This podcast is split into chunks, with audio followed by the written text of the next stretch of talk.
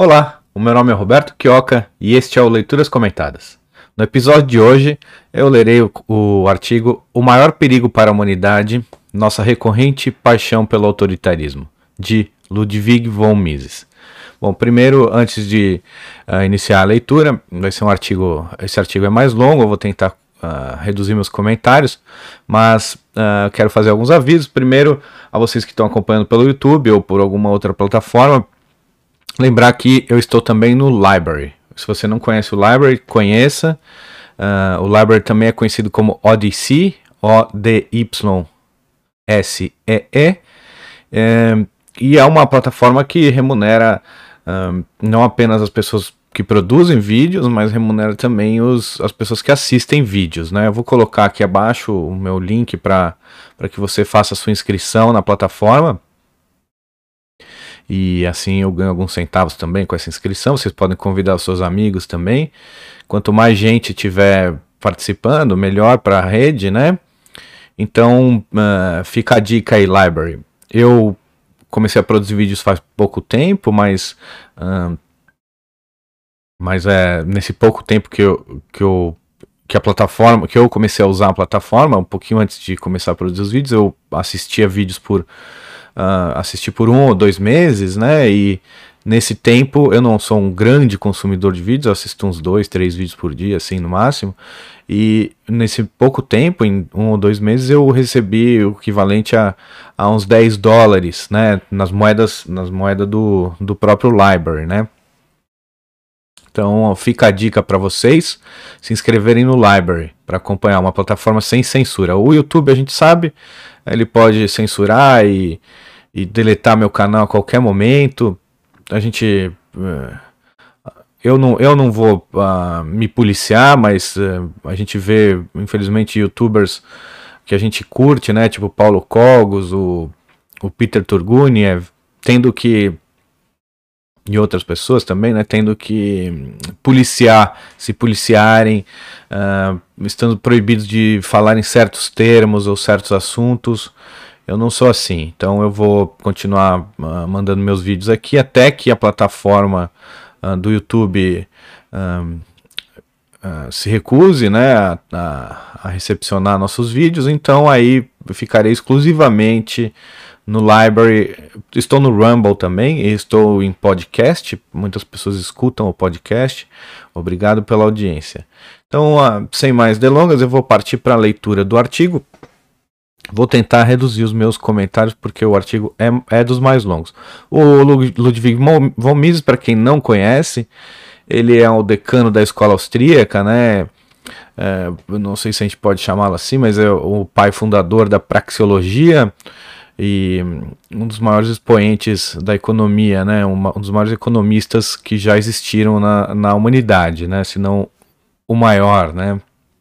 Mises era um system builder ele, ele realmente era muito escolado em história e economia, outras matérias também. Ele, ele, ele é um, o maior gênio né, que teve aí. Claro que ele não esteve sempre em, em, todos os seus escritos, tem, cada palavra que ele escreveu assim é, é correto, é correto porque ele pensava, porque ele defendia. A gente pode até às vezes é, é, desculpar Mises por exemplo, quando ele defende a ópera pública, por exemplo, eram tempos diferentes, né? Eram tempos em que em que ele já era radical demais. Ele era muito radical, Mises. Então, é, não, é, não é que ele está 100% certo, mas ele foi a pessoa que nós quisemos é, homenagear pela sua genialidade.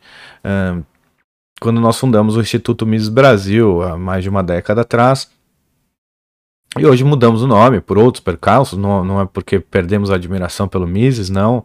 Mises ainda é o nosso, o, o grande economista, né, o maior de todos.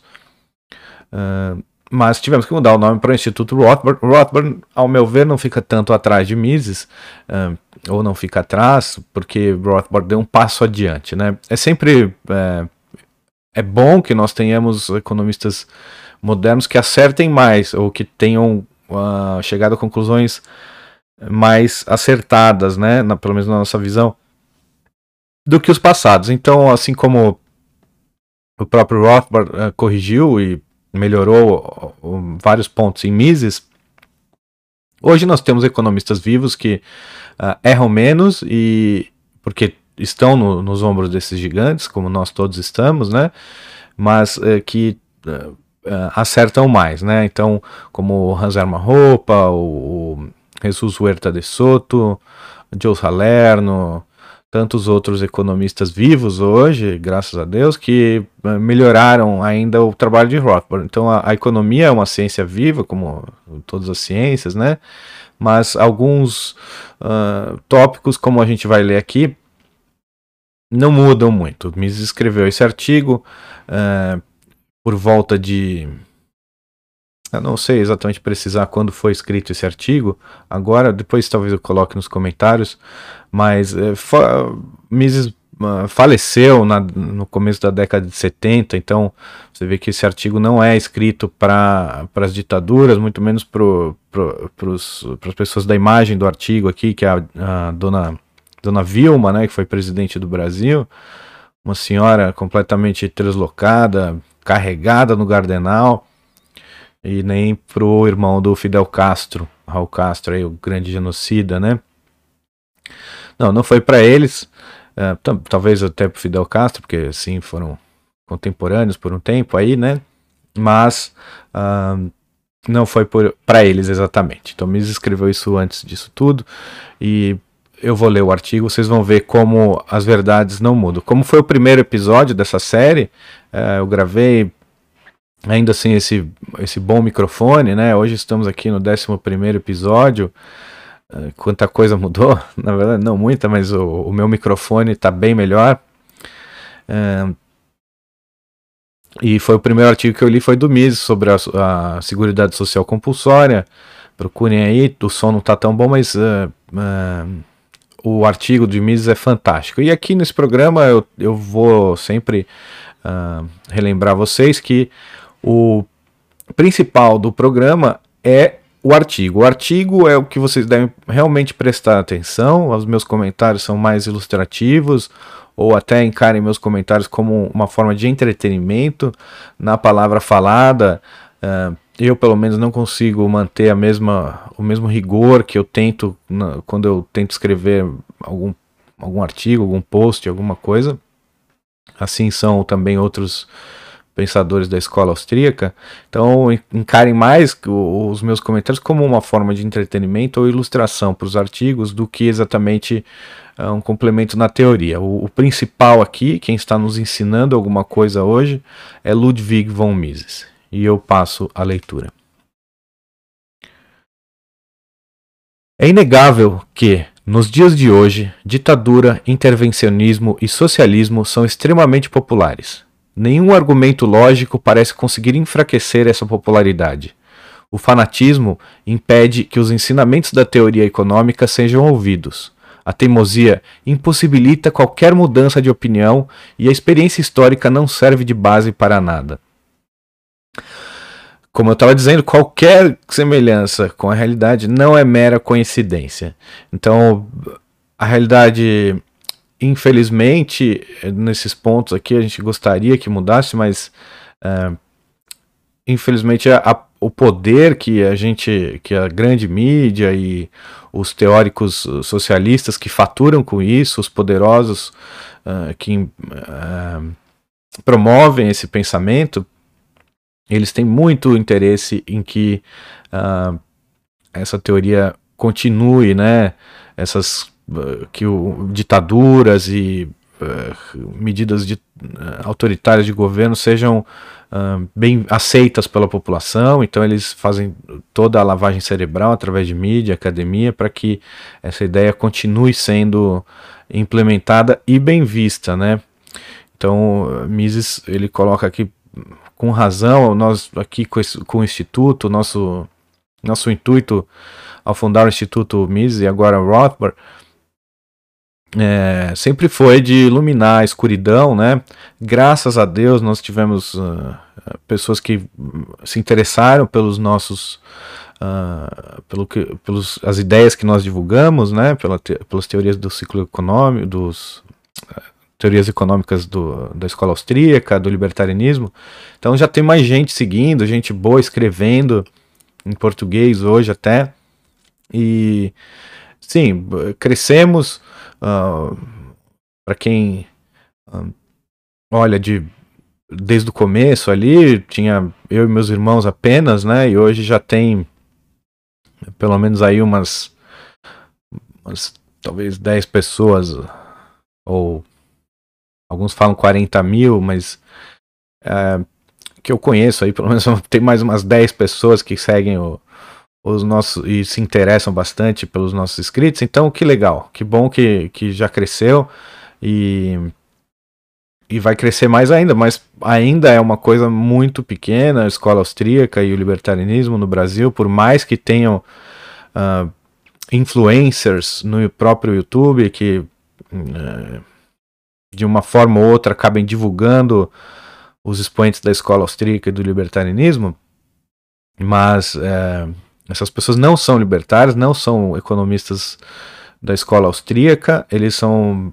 infelizmente, não todos, né, mas o mais famoso de todos eles é apenas um, um amante uh, do direito, um planejador central, eu diria, uh, que quer uh, consertar, fazer o mundo a sua, a sua vontade, né? Ele acha que ele pode moldar o mundo pela força, né? E ele, ele aprova esse meio, ele aprova o meio da força, e, e nós sabemos que uh, assim que você abre a caixa de Pandora de usar a força, seja ela para, para a força agressiva, né? A força inicial, seja ela com fins nobres ou fins uh, hediondos, não importa, o meio usado é hediondo, você perdeu, você abriu mão da sua, da sua ética, dos seus princípios e perdeu. Vou, seguir. Ah, ah, mas tem sim, tem, temos, desculpa, ah, só para não fazer uma injustiça aqui, temos sim pessoas que têm a ética libertária como seu mote, como seu guia. Uh, eu colocaria Paulo Cogos e Peter Turguniev como os grandes influenciadores hoje aí do YouTube, que são realmente pessoas que uh, merecem ser ouvido. Peter, uma ou outra discordância bem grande aí até eh, mais na, na parte uh, filosófica, né, da, da, de liberdade mesmo, de libertarianismo, uh, algumas também na parte econômica, mas é, no geral vale a pena ser escutado. O Cogos, a, a minha divergência, minha divergência com ele é mais uh, às vezes porque ele tem o comportamento que se passa às vezes, mas isso é da, da personalidade dele é, e a gente tem que relevar, né? Tem que levar apenas as ideias a sério. E isso ele faz com maestria. Kogos é o maior gênio uh, do libertarianismo e da escola austríaca no Brasil hoje. Uma pessoa com uma mente invejável, brilhante. Uh, então levem a sério as ideias do Kogos, né? O comportamento a gente, cada um faz o seu julgamento e e chegue à conclusão que quiser, mas escutem ele com imparcialidade. Seguindo. Para compreender as raízes dessa rigidez mental, devemos nos lembrar de que as pessoas sofrem e se sentem infelizes e frustradas porque as coisas nem sempre se passam da maneira como elas gostariam. O homem nasce como um ser egoísta, um ser não sociável, e é só com a vida que ele aprende que sua vontade não é a única nesse mundo. Existem outras pessoas que também têm suas vontades. A vida e a experiência irão lhe ensinar que, para realizar os seus planos, ele terá que encontrar o seu lugar na sociedade. Terá de aceitar as vontades e os desejos de outras pessoas como um fato consumado. Ele terá e terá de se ajustar a esses fatos se quiser chegar a algum lugar.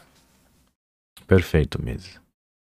É, é, a gente tem que lembrar a, as pessoas que elas cresceram. A criança birrenta uh, até passa, mas um adulto birrento que acha que ela tem que tem uh, direitos sobre os outros, né? O que pode ter direitos mágicos, direitos como um direito a, a, a hospital, serviços médicos, se a pessoa tem o direito a serviços médicos, quer dizer que alguém deve ser obrigado a lhe prover. Se alguém tem direito aos serviços de segurança, quer dizer que alguém tem que ser obrigada a lhe prover, e isso já. Uh, isso é, é, uma, é uma birra, né? Uma pessoa, a pessoa não tem nenhum direito sobre essas coisas, sobre os outros. Então, o direito à saúde, o direito à, à segurança não, não seriam eles podem até ser entendidos como direitos, mas sempre se eles forem direitos negativos, ou seja, ninguém tem o direito de agredir a sua saúde, ou seja, ninguém tem o direito de uh, jogar uh, gás dentro da sua casa uh, e te matar. Não, ninguém tem o direito de agredir a sua saúde. E ninguém tem o e você tem o direito à segurança no sentido de que você ninguém tem o direito a perturbar a sua segurança. Você está lá na sua casa e ninguém tem o direito de invadir a sua casa uh, e te bater, ou você está andando na rua e ninguém tem o direito de te dar um tiro. Sim, você tem um direito à segurança, mas uh, isso não, não, não quer dizer que você tenha o direito de alguém, de forçar alguém a, a pagar um, um, um policial para te, te prover segurança. Não, não não é esse, esse tipo. Se você acha que você tem esse direito, você não passa de uma criança birrenta que uh, não leva em consideração os direitos dos seus uh, concidadãos, né? Então, uh, você não está pronto para a vida em sociedade se você acha que tem direitos sobre os, os demais, né? Você deveria estar num lugar um, à parte da sociedade, ou uh, trancado numa cela, ou, ou expulso da sociedade, tentando implantar o seu socialismo sozinho numa ilha deserta. Eu quero ver quem você exploraria. Né? Então, não, você não tem direito de explorar os demais, você tem direito apenas a isso. E se, e se, não, e se achar o contrário, como o Mises diz, você continua sendo uma criança egoísta, birrenta. A sociedade não é aquilo que o indivíduo. Seguindo a leitura. A sociedade não é aquilo que o indivíduo gostaria que fosse. Todo indivíduo tem, tem a respeito de seus conterrâneos uma opinião menos favorável do que a que tem sobre si próprio. Ele se julga possuidor do direito natural de ocupar na sociedade um lugar melhor do que aquele que efetivamente ocupa. Ele se julga digno de estar em uma classe social mais elevada. Só que diariamente o presunçoso e quem está inteiramente livre dessa presunção, uh, sofre novas decepções. E diariamente ele aprende que, nem sempre de maneira pacífica e corriqueira, que existem outras vontades além da sua. Desculpe, diariamente ele aprende, uh, nem sempre de maneira pacífica e corriqueira, que existem outras vontades além da sua. Assim, é, esse seria o, o, o bandido, né, o que não aprende de maneira pacífica e corriqueira, ele, numa sociedade livre, né, ele vai ser preso, vai e vai acabar entendendo que ele não pode atropelar a vontade dos demais, né? E uh, Mises é perfeito aqui, ele diz que todo indivíduo tem uma concepção menos favorável dos outros.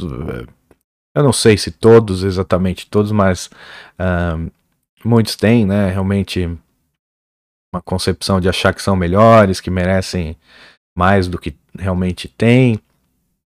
E tudo bem, né, que a pessoa busque isso, mas não que não que ache que ela tem algum, algum direito, né, sobre uh, o lugar dos outros, sobre a propriedade dos demais. Ah, aquela pessoa é mais rica que eu, mas eu mereço ter metade da riqueza dele. Não, de maneira alguma, a não ser que essa pessoa mais rica que você tenha de fato retirado essa, essa riqueza de, de, de você mesmo, senão você não tem direito. Para blindar, uh, vou continuar a leitura, para, para se blindar dos efeitos mentalmente devastadores dessas seguidas decepções, o neurótico se refugia em sonhos encantados. Mais especificamente, ele sonha com um mundo no qual apenas a sua vontade é decisiva e é implantada sem restrições. Neste seu mundo onírico, ele é o ditador. Só aquilo que tiver a sua aprovação pode acontecer. Somente ele pode dar ordens, os outros apenas obedecem. Sua razão é suprema. Exatamente. Esses são os socialistas que acham que tem o direito de moldar a sociedade, a sua, a sua, a sua maneira, e não apenas os socialistas de esquerda, os, os que usam camiseta vermelha, mas muitos que utilizam camisa azul ou tanto faz, ou que eh, seguem Olavo de Carvalho, ou seguem, uh, ou são adoradores do, do Jair Bolsonaro. Muitos desses, não todos, uh, e não necessariamente estes, uh, são exatamente dessa filosofia. Eles acham que o sonho deles, a sociedade deles, deve ser implantada sem nenhuma restrição, ele deve ser obedecido é isso que nós vemos, por exemplo, uh, o, o, vou citar aqui o presidente Jair Bolsonaro, ele, ele realmente, ele, porque eu citei agora antes, antes né? Então ele, ele realmente tem muito, umas posições muito boas, tem uh, pontos em que ele está corretíssimo, como no, no caso do de não querer decretar prisão domiciliar de toda a população do Brasil no, no período da pandemia mas tem outras coisas completamente terríveis. Ele acha que ele realmente uh, pode roubar a propriedade das pessoas se essa propriedade for uma propriedade que ele não gosta, que não, que o resultado ou que os, o que essa propriedade faz, o, o, o tipo de propriedade que a pessoa tem pode lhe dar um direito mágico de agredir essa propriedade e ainda postar uh, fotos se orgulhando dessa agressão que acabou de cometer. E eu estou falando das drogas, por exemplo. Ele postou recentemente uma apreensão de, de drogas, tanto faz que droga que seja, e com louvando isso, né? Então a gente vê que esse é um é a fantasia dele, o sonho encantado dele é que ninguém uh, consuma as drogas que ele não gosta. E ele acredita piamente que ele tem o poder e o direito de agredir os demais que discordarem dele. Então, aí sim nós temos uh, uma maneira correta de criticar o presidente por coisas erradas que ele faz. E ele deve fazer coisas erradas, é uma obrigação do cargo. Não é por erro dele pessoal, ele, se ele não erra, ele não pode ocupar aquele cargo, até mesmo por prevaricação, por exemplo. Uh, acho que se ele, se, se ele manda que não, ou se ele não cumpre alguma lei que ele acha injusta, alguma coisa, eu acho que ele pode sofrer punições, mas uh, o cargo em si já é um cargo terrível, né, de, de dita, ditadura, né, dita, ditatorial, autoritário, como são todos os cargos de todos os, uh, os legisladores e os arquitetos da sociedade, né. Continuar a leitura.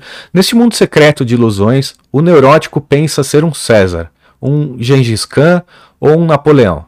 Mas, na vida real, quando fala com seus conterrâneos, tende a baixar a cabeça e ser mais modesto.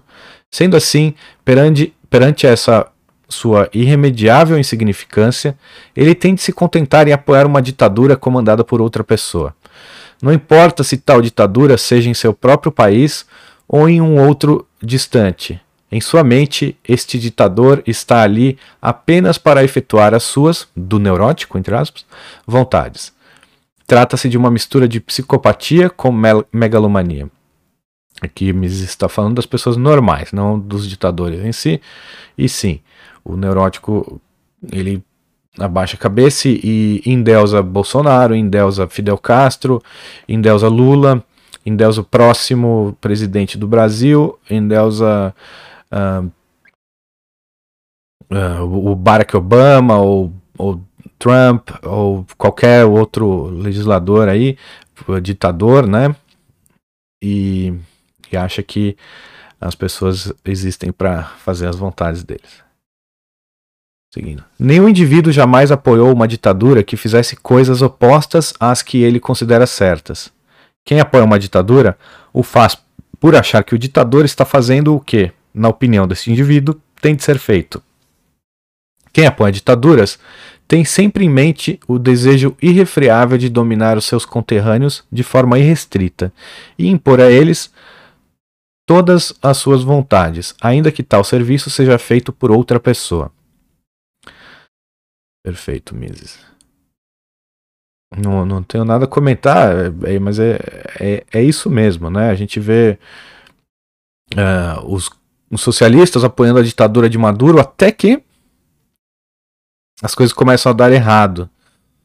Ou apoiando, como foi no passado, muitas pessoas apoiavam Hitler, apoiavam Mussolini, apoiavam uh, Mao, apoiavam Pol Pot, uh, apoiavam Stalin, até verem as suas uh, maldades. Algumas apoiam até depois, até que até hoje, né? Apoiam esses ditadores até hoje, mesmo sabendo de todo, todos os genocídios cometidos e todas as maldades e os resultados práticos também de todas essas maldades e as, as medidas socialistas tomadas que é, destruíram sociedades inteiras, causaram miséria e, e acabaram uh, por desperdiçar gerações de, de cidadãos, né?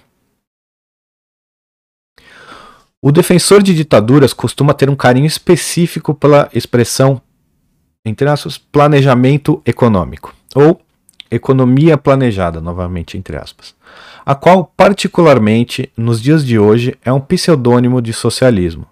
Neste arranjo, qualquer coisa que as pessoas queiram fazer tem de ser primeiramente aprovada e planejada. Estes que, assim como Marx, rejeitam a anarquia da produção e pretendem substituí-la pelo planejamento, desprezam prof profundamente a livre iniciativa as vontades e os planos das outras pessoas. Somente uma vontade deve prevalecer, somente um plano deve ser implementado, aquele que tem a aprovação do neurótico, o plano que ele considera correto, o único plano. Qualquer resistência deve ser subjugada e sobrepujada. Nada deve impedir o neurótico de tentar ordenar o mundo de acordo com os seus próprios planos. Todos os meios que façam prevalecer a suprema sabedoria do lunático devem ser utilizados.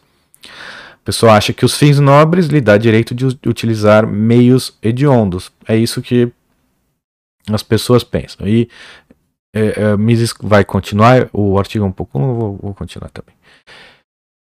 Essa é a mentalidade das pessoas que, certa vez, em uma exposição das pinturas de Manet em Paris, exclamaram: a polícia não, deve, não deveria permitir isso. Essa é a mentalidade das pessoas que constantemente bradam. Deveria haver uma lei contra isso. Sim, é, aqui eu, cabe um comentário. É exatamente. Mises está criticando todas as pessoas que é, veem em, em outra pessoa um meio, ou que vem na, nas suas vontades uma uma fonte de direitos. E não é, não é assim. Nossas vontades, suas aspirações, elas não são fontes de direitos. A fonte de direito única é a fonte do Criador ou da natureza. E que não lhe dá direito a proibir uma exposição de um artista e também não lhe dá direito de é, criar uma lei que proíba um comportamento ou uma atitude que você simplesmente não gosta. Né? A única lei que deve existir é a lei é, contra a agressão, a agressão física. Continuando.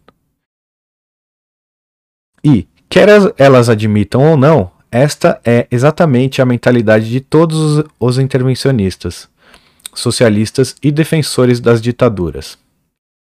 Há apenas uma coisa que eles odeiam mais do que o capitalismo: um intervencionismo, um socialismo ou uma ditadura que não corresponda a todas as suas vontades. Daí a briga apaixonada entre comunistas e nazistas, entre os partidários de Trotsky e os de Stalin, entre os seguidores de Strasser e os de Hitler, e eu completo, é, entre os seguidores de Lula e Bolsonaro, entre os seguidores de Trump e Obama, entre os seguidores do Partido Novo ou uh, do PCO, é, todos esses uh, são iguais. E a gente vê isso muito claro na esquerda brasileira, que detesta a ditadura militar que houve no Brasil, alguns chamam de ditabranda, uh, mas qualquer é, autoritarismo é, deve ser condenado, crimes contra pessoas pacíficas devem ser condenados sempre. A ditadura brasileira cometeu esses crimes, sim, é inegável. é, e sempre todos os crimes foram cometidos em nome de bem maior. Então, o bem maior não, não é uma justificativa uh, de, uma, de um dito bem, bem maior, né? que ninguém nunca sabe exatamente o que é, nem, nem quem decide o que seria isso, mas todos os crimes foram cometidos, então, mesmo que a ditadura, por exemplo, do Pinochet tenha realmente uh, tirado o Chile de uma situação e os chilenos todos de uma situação muito uh, calamitosa, né, eu diria, e, e deixado no final do seu governo numa situação muito melhor. O Chile era um país de primeiro mundo, no meio de, de países de terceiro mundo. Uh, foi um, um, um, país que realmente deu uma despontada muito grande. Você vai ao Chile, até hoje você vê um país completamente diferenciado dos países como o Brasil, por exemplo, um país rico, né?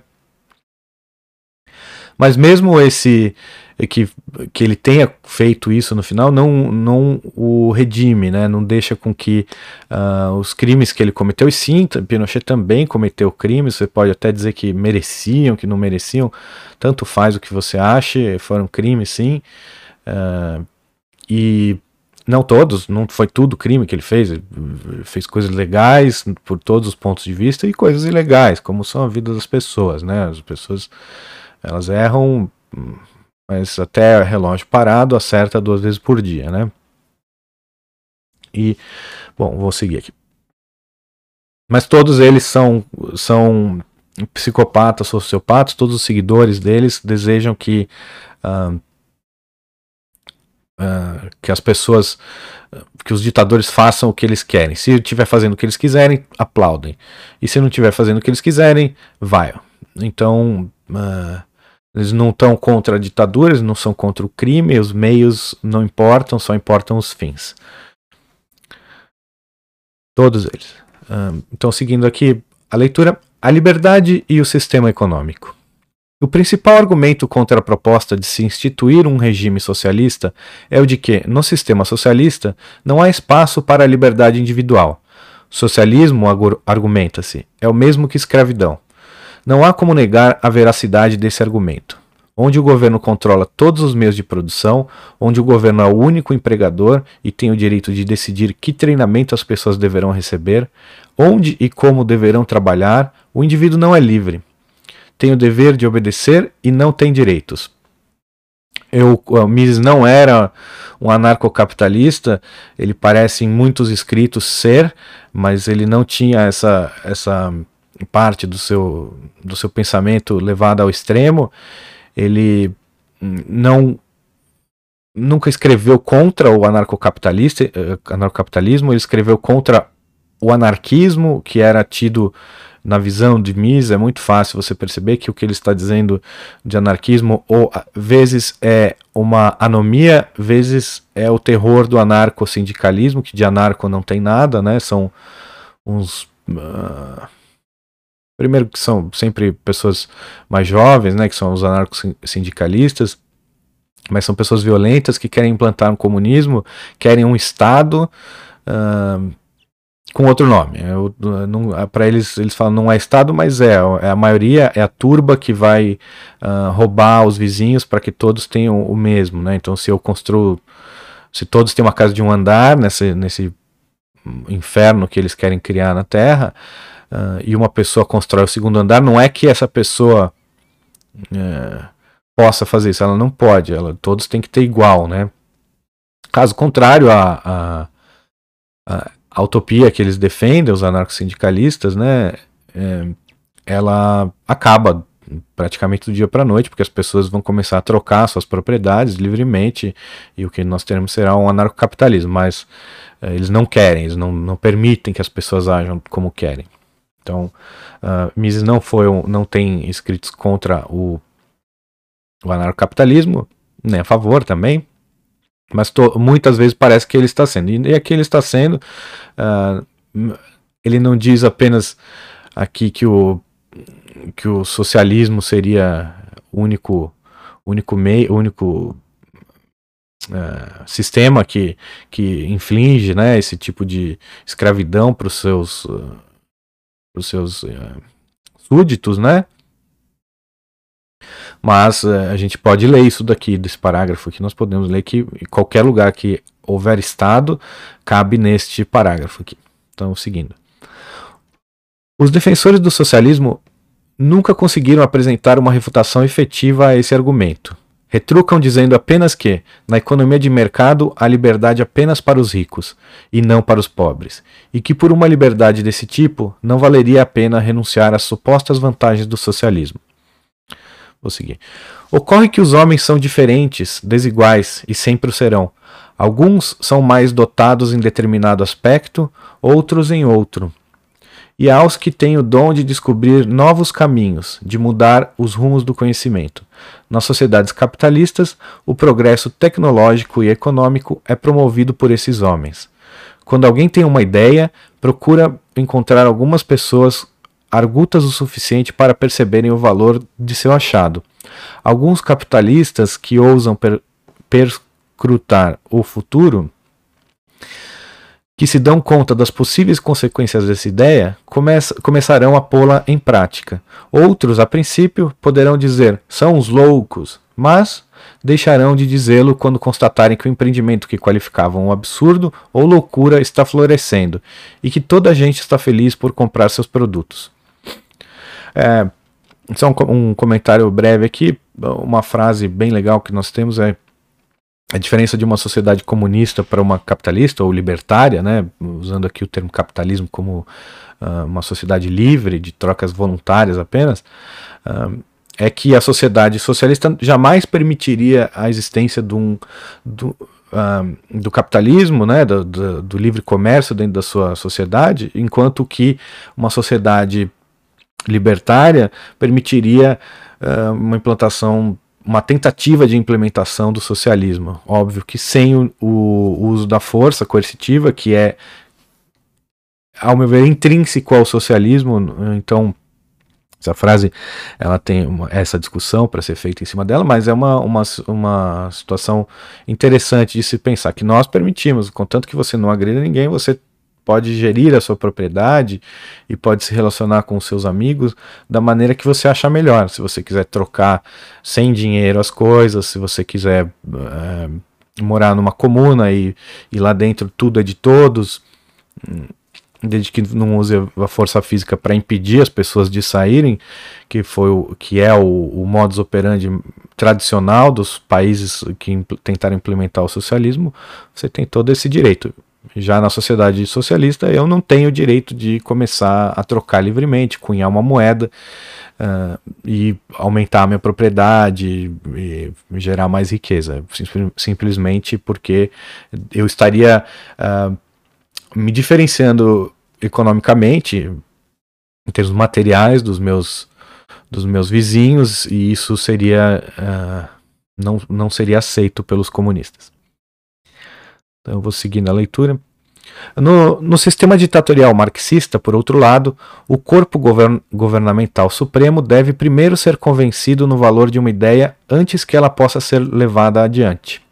Isso pode ser algo muito difícil, uma vez que o grupo detentor do comando, ou o ditador supremo em pessoa, tem o poder de decidir.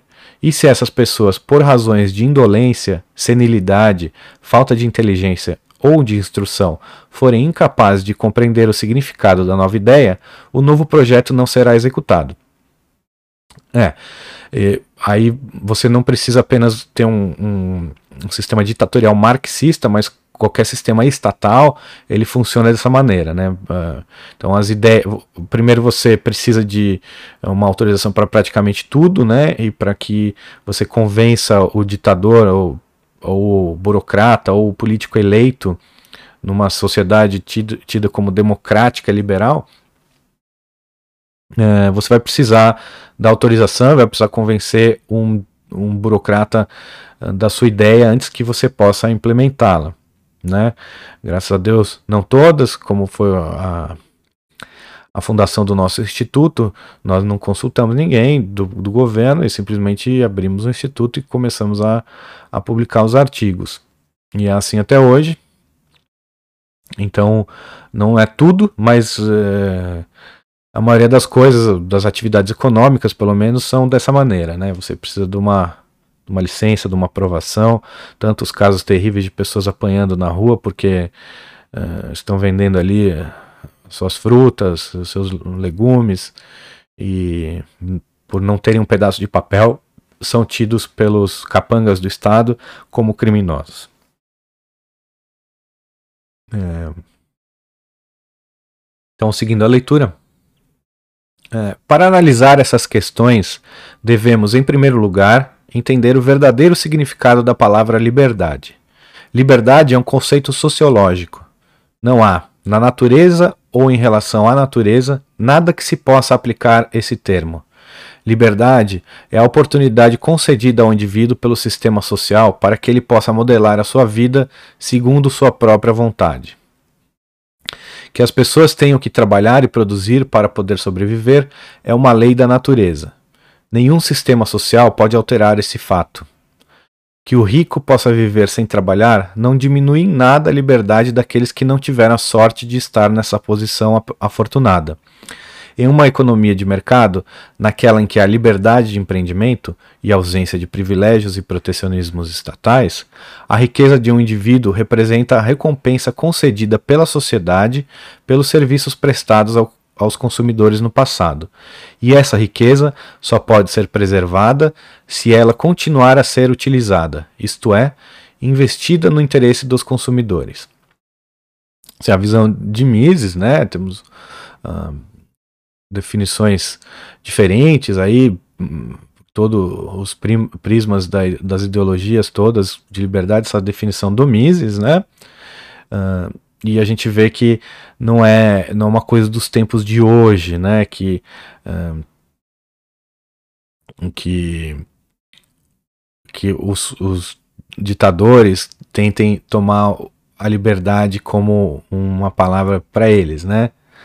Uh, e também, uh, o que é muito importante a gente ressaltar aqui é esse trecho aqui, Mises não poderia prever o que está acontecendo hoje, né? A gente vê hoje, em tempos de pandemia, esse programa está sendo gravado, São Paulo está sofrendo a maior ditadura que já, já sofreu na história, né? Nunca São, o estado de São Paulo esteve, e muitos outros estados do Brasil estiveram sob uma ditadura tão uh, draconiana, cruel, que tenha sobrepujado até mesmo o direito de trabalhar e produzir, né? Então aqui Mises fala que as pessoas tenham que trabalhar e produzir para sobreviver é uma lei da natureza. E nenhum sistema social pode alterar esse fato. Nenhum sistema social, nenhuma ideia, nenhum, uh, nenhuma, nenhum vírus, nada pode alterar essa realidade. O, o ser humano precisa trabalhar e produzir para sobreviver. Muito triste que vivemos hoje. Mises não poderia eh, imaginar que um dia o trabalho seria proibido, né? Nem nos uh,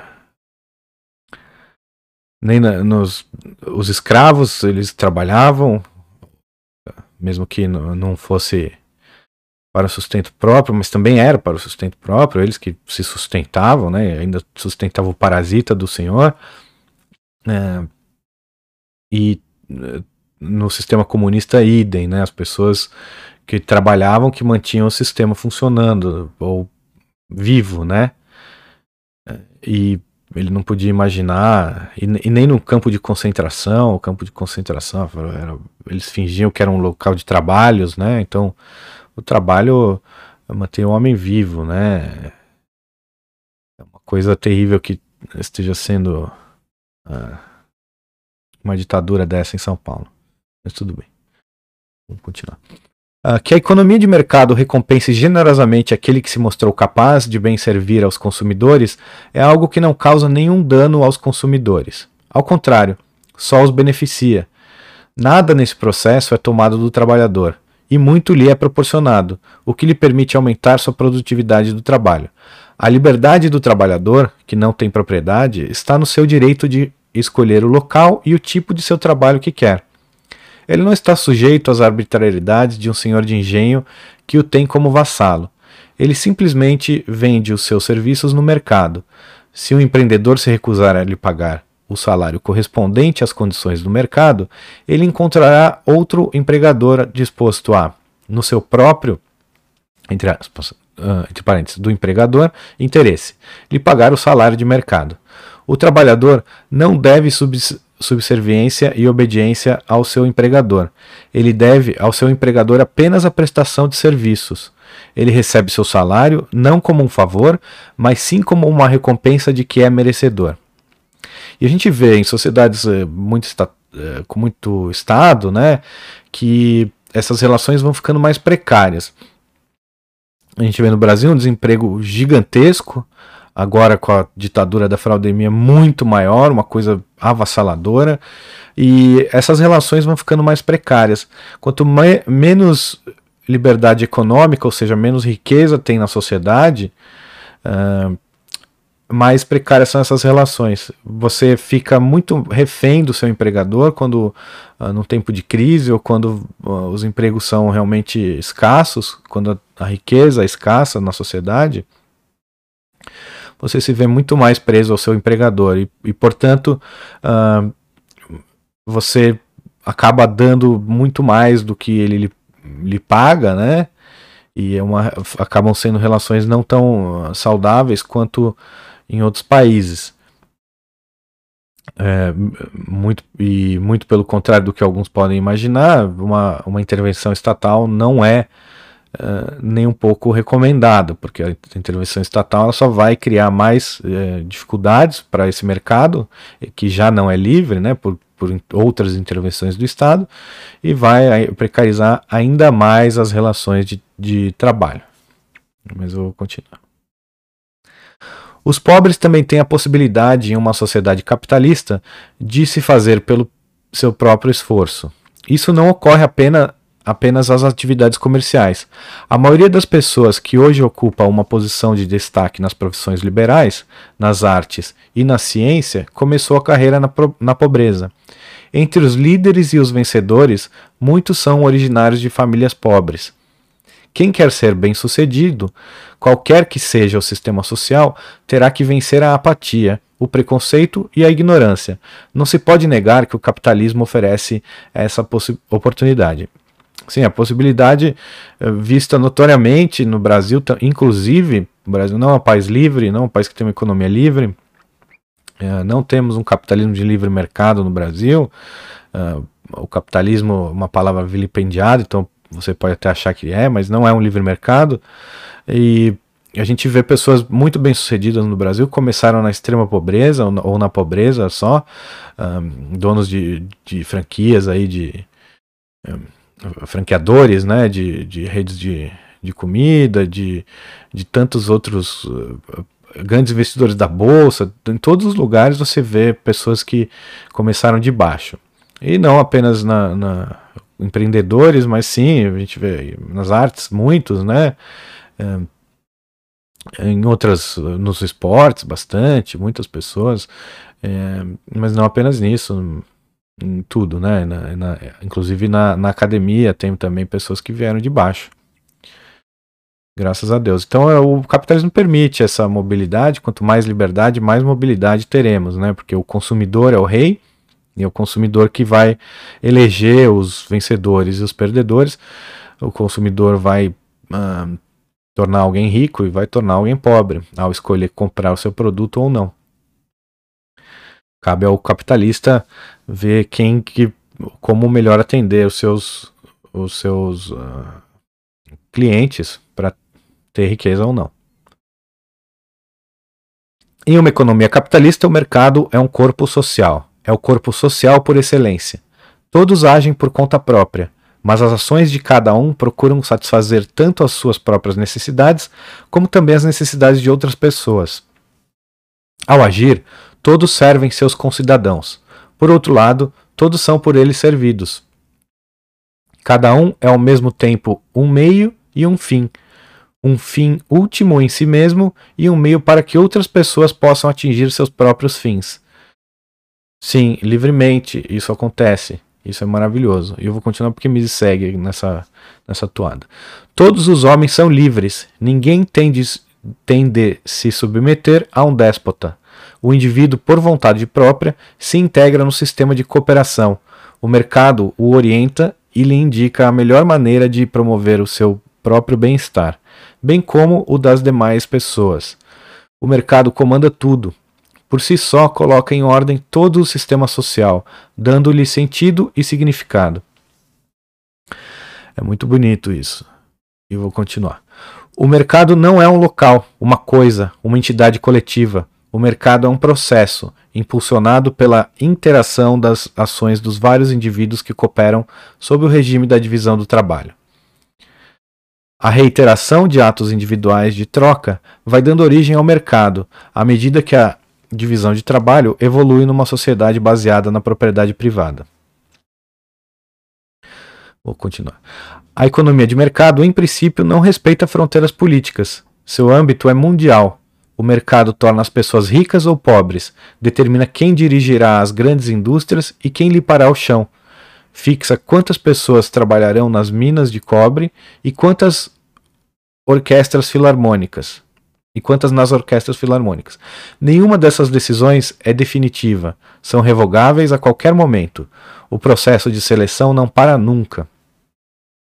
É isso, a gente escolhe todos os dias no livre mercado, nós é, votamos todos os dias. Todos os dias nós depositamos nosso voto na urna, ou não, né, ou mantemos para nós, mas uh, depositamos o nosso dinheiro na, no caixa registradora de alguma empresa, de algum prestador de serviço, uh, de algum cozinheiro, de algum uh, engraxate, de algum dono de loja de papelaria, e todos os dias nós fazemos isso. É muito interessante, vocês podem assistir o vídeo Eu, Lápis, dublado pelo meu irmão Fernando, tá na, aqui no nosso no instituto no, no, canal do Instituto Rothbard, tanto no library quanto do hum, do YouTube. Vocês podem ver esse esse vídeo aí que ele explica, ilustra de uma maneira uh, bem bacana e forma rápida esse processo todo. Continuando. Atribuir a cada um o seu lugar próprio na sociedade é tarefa dos consumidores, os quais, ao comprarem ou absterem-se de comprar, estão determinando a posição social de cada indivíduo. Os consumidores determinam, em última instância, não apenas os preços dos bens de consumo, mas também os preços de todos os fatores de produção. Determinam a renda de cada membro da economia de mercado são os consumidores e não os empresários, que basicamente pagam salários ganhos por qualquer trabalhador. É, isso é muito importante a gente saber, né? Que uh, não existe. Uh, a pessoa pode ser dona de uma empresa, mas ela não é o patrão de si próprio. Ela, uh, existe essa ilusão, eu sempre gosto de corrigir quando meus amigos falam: ah, meu sonho é abrir minha própria empresa, desse jeito eu não mais terei um patrão. Bom, você pode não ter um patrão, uh, algumas empresas têm um patrão, tem um cliente, né? Mas você vai ter vários, né? Tomara que você tenha na sua empresa aí, você tenha vários patrões. Uh, fica um pouco mais difícil de ser mandado embora de uma vez, mas pode acontecer também. Uh, e vai ter que engolir sapo de clientes e tudo isso. É igual, é, é uma vida só que você não tem a certeza e a segurança do seu salário. Então eu não vejo na atividade empreendedorial uma liber, libertação da, do cliente, né? Do, de alguém acima de você. Você é no final das contas, você é o, é o você é um, é um servente dos seus clientes, né? E essa, essa é a vida uh, de todos nós, assim que nós atuando no mercado, acabamos servindo aos outros, né? De uma forma voluntária e mais eficiente, obviamente, do que a escravidão. Uh, então, aqui é muito importante saber também que quem paga o seu salário, no fim das contas, é o, seu, é o cliente da empresa que você trabalha, portanto, trate-o uh, tão bem ou melhor do que você trata o seu patrão porque é ele quem traz o dinheirinho para que o seu patrão possa lhe pagar o, o seu salário. Então vou continuar a leitura. Se o empreendedor não obedecer estritamente às ordens do público, tal como lhe são transmitidas pela estrutura do, de preços do mercado, ele sofrerá pre, prejuízos e irá à falência. Outros homens que melhor souberam satisfazer os desejos dos consumidores o substituirão. Essa é a disputa do mercado dia a dia pela preferência dos consumidores. E o que nos dá alguma, algumas informações importantíssimas sobre o, o que os consumidores querem é o sistema de preços, que ele só é possível no mercado livre. Ou ele só é, pelo menos, eficaz e eficiente no mercado livre. Então a gente tem mercados que não são livres, como o Brasil, por exemplo, como os Estados Unidos e tantos outros países no mundo afora, que interferem na moeda, interferem nas relações econômicas, uh, não apenas entre os cidadãos de outros países com os seus, mas também entre cidadãos do mesmo país, no mesma localidade. Então não, não há um mercado livre. A gente tem realmente uh, uh, líderes escolhidos e pessoas que seriam líderes jogados na lama, porque o Estado existe. Isso não deveria acontecer. A vontade do consumidor deveria ser a única soberana. E ele vai comprar de quem ele quiser ou não.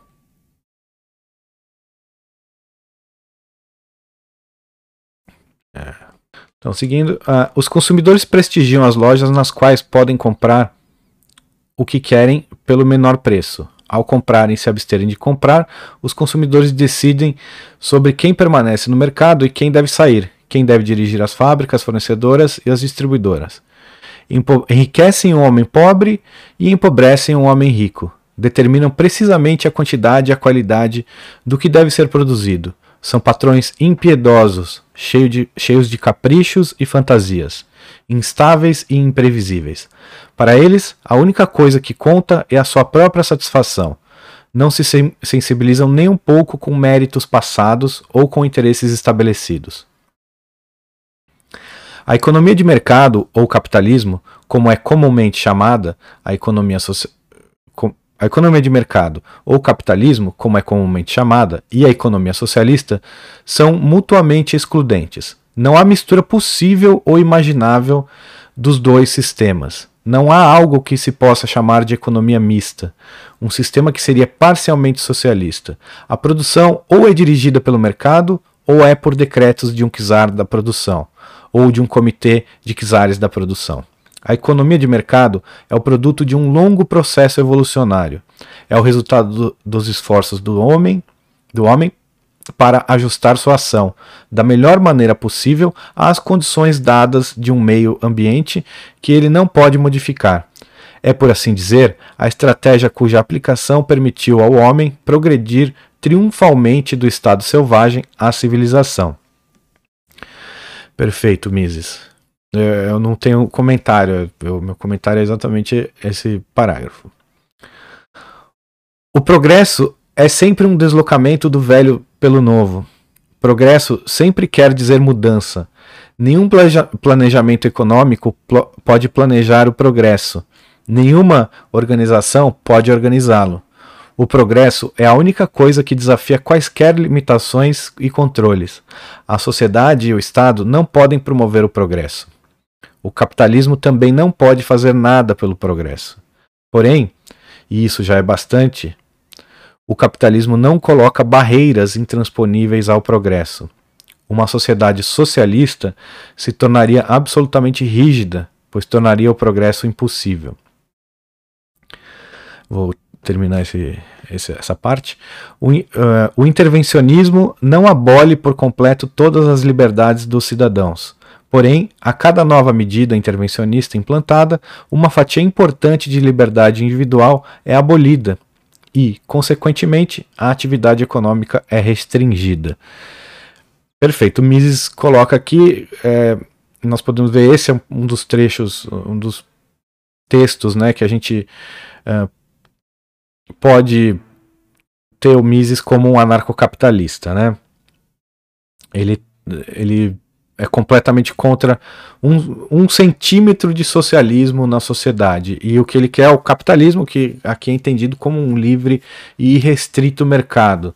Né? Então, isso uh, o classifica nesse texto como um anarcocapitalista. Isso é muito interessante, porque Mises não era, não, pessoalmente, ele não, não se dizia um. Uh, mas alguns textos dele, obviamente, inspiraram Rothbard e e tantos outros que são os, os maiores teóricos do capitalismo. Portanto, não é de graça que uh, a maioria dos austríacos, eu diria uh, do, dos economistas da escola austríaca, são libertários, ou seja, anarcocapitalistas. Uh, isso é porque é a conclusão lógica que qualquer pessoa que estude economia sobre esse, sobre esse prisma, né, sobre o prisma da economia de verdade, que é a economia da escola austríaca, ela sabe as consequências das intervenções econômicas, então ela não não pode, a não ser que ela tenha planos escusos, não ser um libertário. Então há alguns uh, que se dizem economistas da escola austríaca que batem no peito para se dizerem não libertários, ou seja, uh, não defensores da liberdade, da liberdade de um mercado livre e restrito. A gente tem que ter sempre desconfiança dessas pessoas e tentar pensar, tá, então uh, o que você quer, né? Qual o que você vai tirar disso tudo? Qual é o seu fim? Se não é a liberdade, se não é a maximização do, do, do bem das pessoas, da maioria das pessoas. Porque algumas pessoas, sim, elas ficam muito pior com uma, um livre mercado. Pessoas que são incompetentes e que temem o, é, toda essa competição que Mises descreve aqui nesses parágrafos é, essas pessoas temem o livre mercado, elas muito provavelmente ficariam numa situação muito pior. Pessoas que vivem da burocracia, de monopólios, uh, pessoas que, que vivem de favores e, e de, de, de, do Estado, né? Essas pessoas provavelmente estariam piores.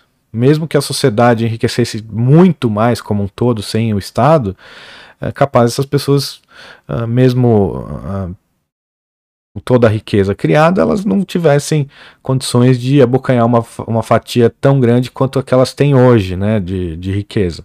É o que eu disse em outro vídeo. Uh, a gente tem a, a, divisão da sociedade, né? Por exemplo, em sociedades menos livres, né? A riqueza é muito menor. Então, nós temos uma figura como o, o Fidel Castro ou o ditador de Angola, que vivem em verdadeiras uh, favelas, né? Não, não, não só haja favela, mas são países muito pobres, né? E que poderiam ser muito ricos se não fosse esse sistema perverso que eles, uh, que eles implementaram por lá. Mas eu desconfio que, que Fidel, eu acho que ele seria muito mais pobre se ele não tivesse implementado, não, não fosse o líder da revolução.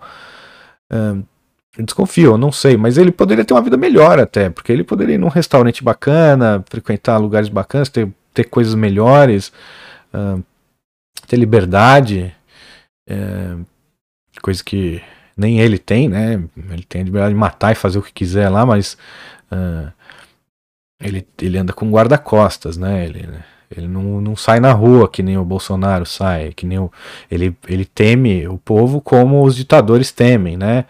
É, como o, o Dória, o João Dória teme sair na rua, não, não, vamos ver se ele vai num protesto, vamos ver se ele, se ele tem a coragem de sair na rua, enfrentar a multidão como o Bolsonaro faz, né? Então, obviamente, já fugi um pouco do, do, do, tema, mas é isso. Isso que Mises coloca, o intervencionismo, e, e, no final ele conclui que o intervencionismo não, não acaba com, com o mercado. Então, são, são níveis, né? E, Obviamente que uh, é muito melhor morar na Suíça do que em Cuba, mas uh, a Suíça não é o paraíso na Terra, simplesmente porque esse lugar não existe. Talvez Liechtenstein uh, seja o que mais se assemelha, né? Porque é um, tem um rei que é uma pessoa estudada lá e, e que deixou todos os seus municípios livres para decretarem a secessão quando acharem melhor. Mas eles ficam sob o, o regime do rei, sobre a, a, monarquia do rei, porque eles uh, gostam, até o dia que não gostar mais, pronto, eles saem. Então esse seria um, um, governo bom, um governo que te permite sair na hora que você bem entender. Né? Então aí não, isso não, não violaria as regras de livre mercado, não violaria uh, nenhuma atividade econômica simplesmente porque as pessoas estão escolhendo viver sob o, a égide desse rei, ele dá o dinheiro, dão dinheiro a esse rei por pura vontade, vontade própria. Ah, pode haver aí um, um certo, uma certa coerção, porque o, óbvio, ainda é um estado, né? E o município tem que se separar, não é só você. Acho que não tem lá a, a secessão individual, que seria perfeito, né? Aí sim, perfeito. Mas é, tem os níveis, né? E claro, aí você vê qualquer pessoa uh, com um pingo de uh, de tutano na cabeça, que tenha um neurônio, ele vai preferir morar num país com mais liberdade econômica do que de, um, de menos. Só você vê as pessoas que pegam, enfrentam uh, tubarões e furacões e as intempéries do mar em botes salva-vidas, em caixas de, de madeira, em em baldes para ir morar em tentar a vida em Miami, fogem de Cuba para ir em Miami, ou pessoas da Alemanha Oriental que arriscavam a vida uh, pulando o muro de Berlim para uma vida muito melhor do outro lado. Então, isso é óbvio. E ninguém nunca tentou pular de um lado para o outro. Não, não havia os muros que os socialistas constroem são para prender as pessoas dentro, não para impedir que as pessoas venham, como é o, o muro lá do, do que o Trump estava querendo construir, obviamente na cabeça dele aquilo não era para prender os americanos dentro e sim para uh, que não entrem pessoas de fora, porque realmente uh, o mundo todo uh, é um lugar que tem que muitos lugares do mundo, a maior parte dos lugares do mundo tinha ou, ou tem menos liberdade econômica do que dentro dos Estados Unidos. E muitas pessoas querem fugir, querem morar nos Estados Unidos, é um país próspero de verdade. E, e a diferença é essa também. Ah, o Vaticano também tem muros, tá? E, e é pra, era para deixar as pessoas fora, não prender as pessoas dentro. Então eu vou seguir a leitura. O fato inegável. O que tem melhorado a situação das pessoas, o que tem dado a elas melhores condições de vida e o que tem criado todas aquelas coisas que hoje consideramos como orgulho das realizações humanas não foram declamações de nobres intenções, nem discursos sobre justiça social, e nem sonhos sobre um mundo melhor, e muito menos efetivos esforços para se implantar um mundo melhor pelas forças das armas. O que possibilitou todas essas coisas foi o empenhado trabalho diário das pessoas, cujos esforços foram direcionados para melhorar suas próprias condições de vida por meio do trabalho duro fazendo coisas que eram desconhecidas em épocas passadas e que eram desconhecidas até mesmo por elas próprias em tempos anteriores recentes. A história da tecnologia e do comércio fornece inúmeros exemplos que confirmam isso. No passado, havia um considerável intervalo de tempo entre o surgimento de algo até então completamente desconhecido e sua popularização no uso cotidiano.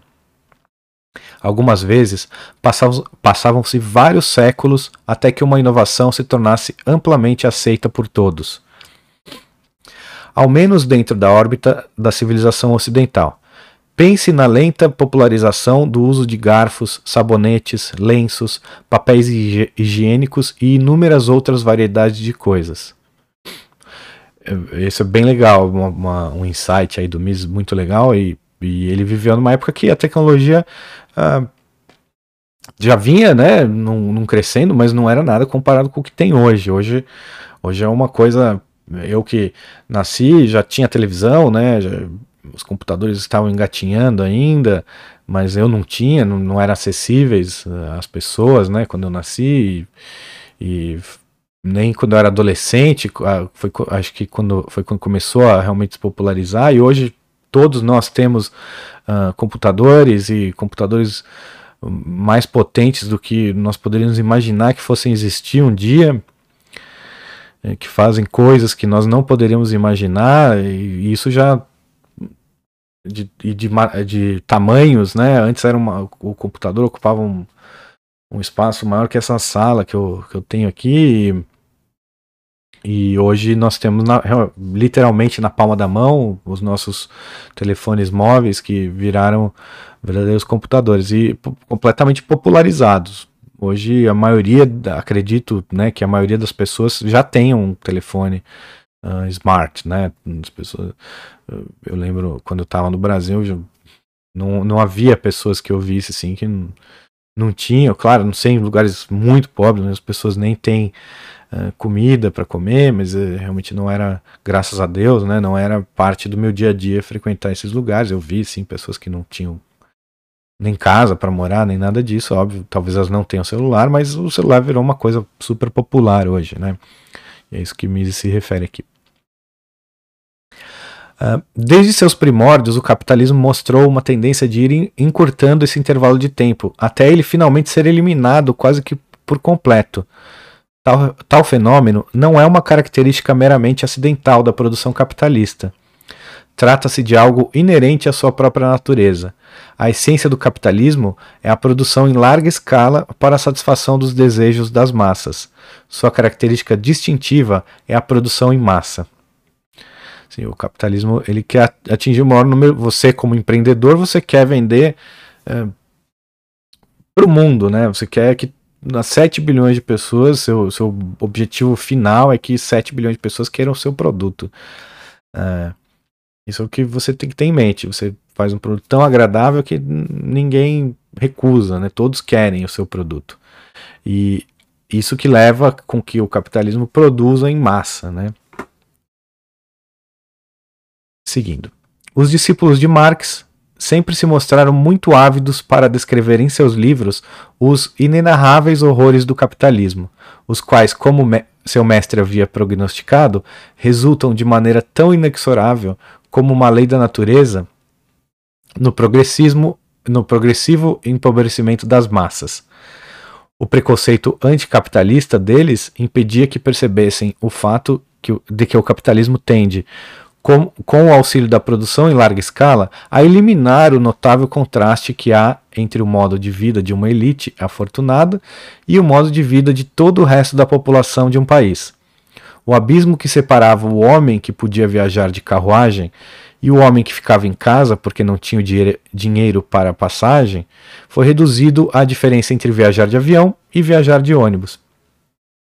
Perfeito, né? Eles falam que o, o, o capitalismo empobrece as massas e não há mentira maior do que essa, né? O, o, o aumento da riqueza que nós tivemos uh, desde que uh, o capitalismo ou uh, uma maior liberdade econômica, né? Uma menor interferência estatal nos, nos meios de produção e nas, nas vidas das pessoas trouxeram, né? Foi uh, que trouxe, mesmo, mesmo que impedido, mesmo que não pleno, né, não, não, não houve um livre mercado pleno, a gente vê uh, lugares como os Estados Unidos, a época que os Estados Unidos mais enriqueceu, foi onde havia mais liberdade econômica, idem na Argentina, é curioso isso, né, que a Argentina, ela já foi um dos países mais ricos do mundo, de fato, inclusive não sei se até hoje, mas uh, quando eu comecei a estudar inglês e tal, existia ainda a expressão uh, rico como um argentino no inglês. E isso era porque os argentinos, no começo do, do século, de, nos anos 1900, ali acho que final de 1800 e alguma coisa, até o começo, até a década de 20 ou 30, não me, não me recordo exatamente a época de maior prosperidade, mas foi uma época que a Argentina era muito próspera, mas muito próspera mesmo. E ela tinha gozava de uma liberdade econômica enorme, né? E depois vieram os governos que dilapidaram isso até deixar a Argentina hoje numa situação extremamente pior até do que o Brasil, né? Uma pena. Um, você vai à Argentina, você vê os prédios dessa época, uh, monumentais, maravilhosos, uma arquitetura riquíssima, muito bonita a Argentina, e principalmente porque conserva os prédios até hoje, né? E, e hoje uma pobreza sem tamanho pelo socialismo. Então é o contrário. O socialismo empobrece as massas e as não massas, as elites também, mesmo que elas roubem muito mais dinheiro e tenham muito mais dinheiro do que elas poderiam pensar se elas tivessem que procurar um emprego de verdade, elas não, o rico numa sociedade muito rica, livre, ele é, vive muito melhor, tem muito mais opções pelo menos, né, do que uma pessoa a única pessoa rica ou a elite de uma, de uma sociedade pobre, né? Eu acho que uma pessoa como Jeff Bezos, independente de, de tudo que você possa achar dele, ele mora no, nos Estados Unidos, ele fez a sua fortuna. Tudo bem que tem ali muitos contratos governamentais, mas ele é um, um sujeito, um empreendedor, né? Um sujeito que teoricamente fez por, por onde mas ele tem apenas, sei lá, 100 bilhões de dólares, ele não tem um país inteiro à sua mercê. ele vive. Eu posso colocar, pelo menos pelos meus valores, que ele deve viver seguramente muito melhor do que o Fidel Castro. Não sei, claro que ele tivesse como uh, fetiche prender pessoas e tornar as pessoas miseráveis, eh, matar pessoas ao bel prazer, eh, perseguir gays, negros, músicos. Uh, e tudo isso, vestir uma farda verde de oliva e sair impune, aí ele. Aí o Jeff Bezos seria melhor sendo ditador de uma ilha como Cuba. Como eu acho que não deve ser a, o sonho de muitas pessoas, espero que não seja, né? Eu acho que ele vive uma vida bem melhor do que o Fidel Castro viveu. Então vamos lá, seguindo.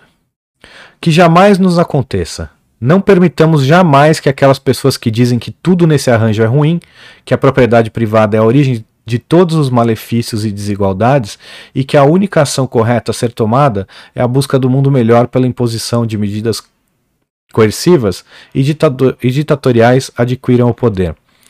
Muito importante, porém, eu, eu diferente de Mises, eu não, não, não acho que seja possível que o poder do Estado seja assumido por pessoas que não uh, têm este pensamento, né? Eu acho que qualquer pessoa que queira ir para o Estado, que queira trabalhar para o Estado, que queira é, ser líder do Estado, ele deve ter essa mentalidade. Então fica muito difícil né, que não, não seja um ditador socialista, a pessoa que concorra ao cargo. É, se houver uh, melhor, melhor que, que seja uma pessoa mais liberal do que uma menos. Melhor o Bolsonaro do que o Guilherme Boulos, óbvio, né? Melhor o Bolsonaro que o Lula, claro. Uh, porém, uh, melhor o, o, o Luciano Huck, que é um socialista, né? Assumido, ou o Ciro Gomes, puxa vida. É, tanto faz, é, ambos se encaixam nessas descrições, né? Mas tente, se você é de votar, não, eu não voto, eu sou contra o voto, acho antiético, imoral. É, participar de um, de um, jogo sujo é, feito para que eles vençam, né? Para que a elite é, que quer nos dominar vença sempre, né? Eles sempre vencem, não importa quem ganhe, sempre um desses é eleito é, e tem que ser assim, porque é o jogo deles.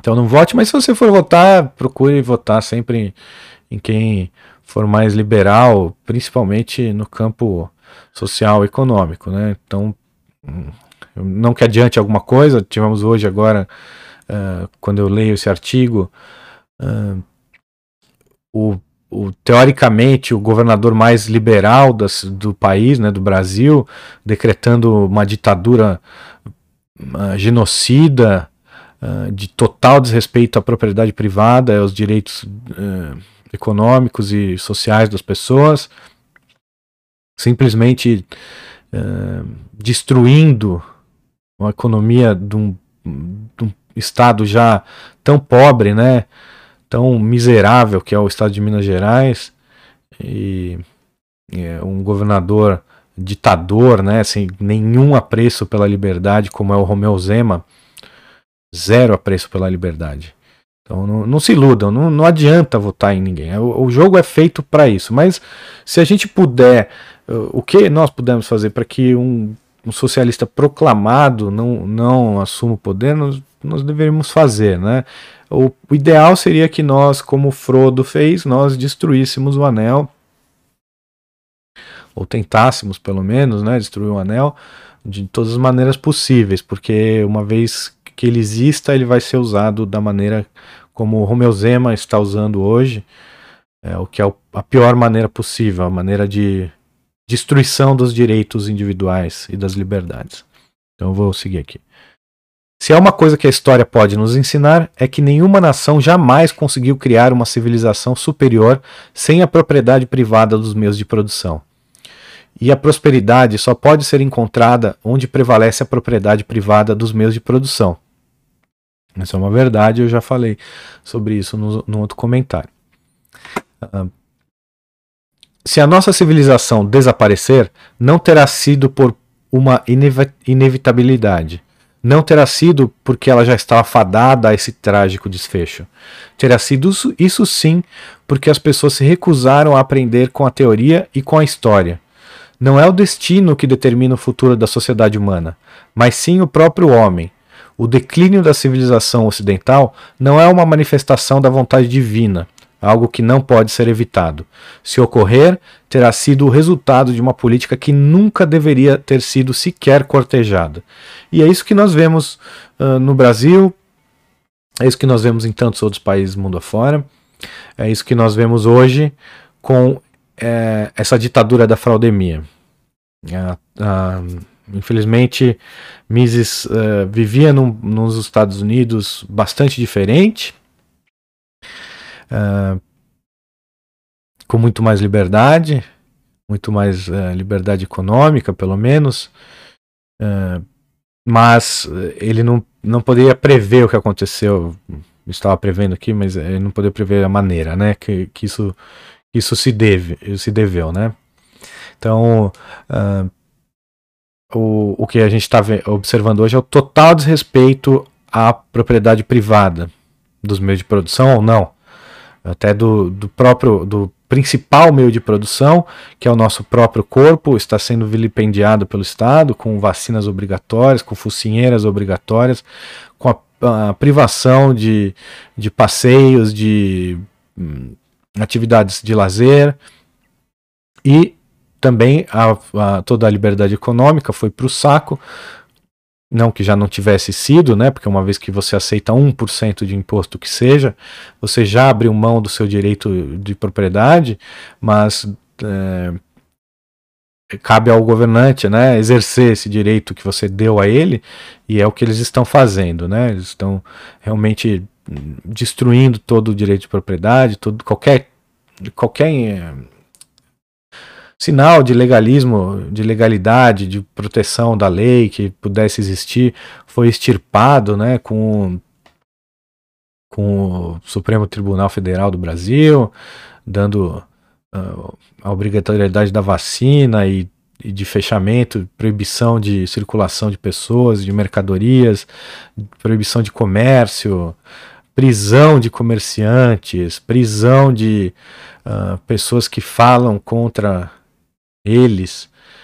Uh, então, não há, não há. Nós estamos realmente. Essa ditadura da fraudemia é o.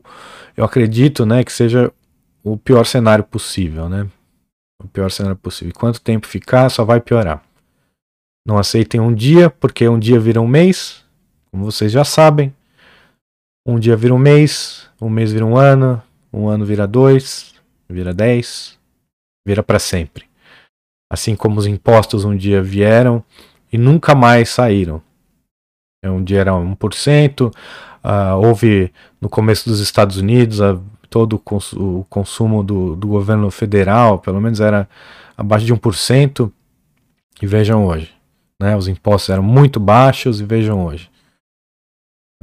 Então, não aceitem impostos porque eles vão consumir vocês. Não aceitem nenhuma violação da liberdade de vocês, nenhuma, nenhuma violação da liberdade, porque uh, você dá o, o, Estado é assim. Você dá o braço e ele quer o seu corpo inteiro. Você dá o dedo, ele quer o braço, logo já tomou seu corpo inteiro.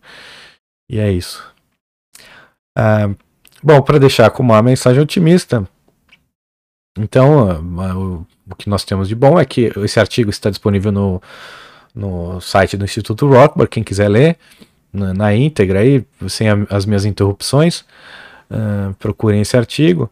É um artigo que nós publicamos há muito tempo atrás, em 2013, se eu não me engano. Deixa eu checar aqui para não falar besteira, porque tem gente que não está vendo. Em 2014, né, foi publicado quando o Instituto Rothbard ainda se chamava Instituto Miss Brasil. Então está aqui na página do Instituto Rothbard. Leiam, leiam Mises, leiam Rothbard, leiam Hoppe, leiam todos os nossos artigos. Uh, leiam por vocês mesmos, não esperem que eu leia, né? Eu não, vou, não, não, não, dou conta de ler todos e muito menos uh, sei que assuntos vocês preferem, né? Vocês podem deixar os comentários me dizendo que assuntos vocês preferem. Eu posso ler uh, sobre qualquer um dos assuntos que nós temos aqui na, no início né, da nossa homepage. Nós temos lá todos os. Deixa eu ver se tem aqui no, final também.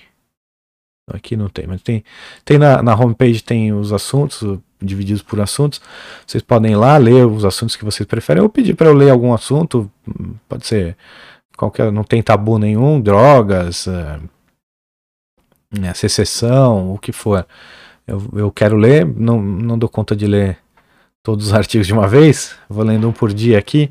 E muito obrigado por vocês terem ficado até aqui, quem aguentou. E deixe seus comentários é, tem aqui também o link para se quiser doar Nano ou Bitcoin.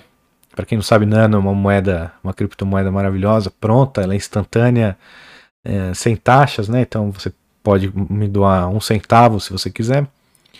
Espero que doe mais, mas um centavo tá bom. E vamos continuando aqui. Obrigado e voltem sempre. Até a próxima.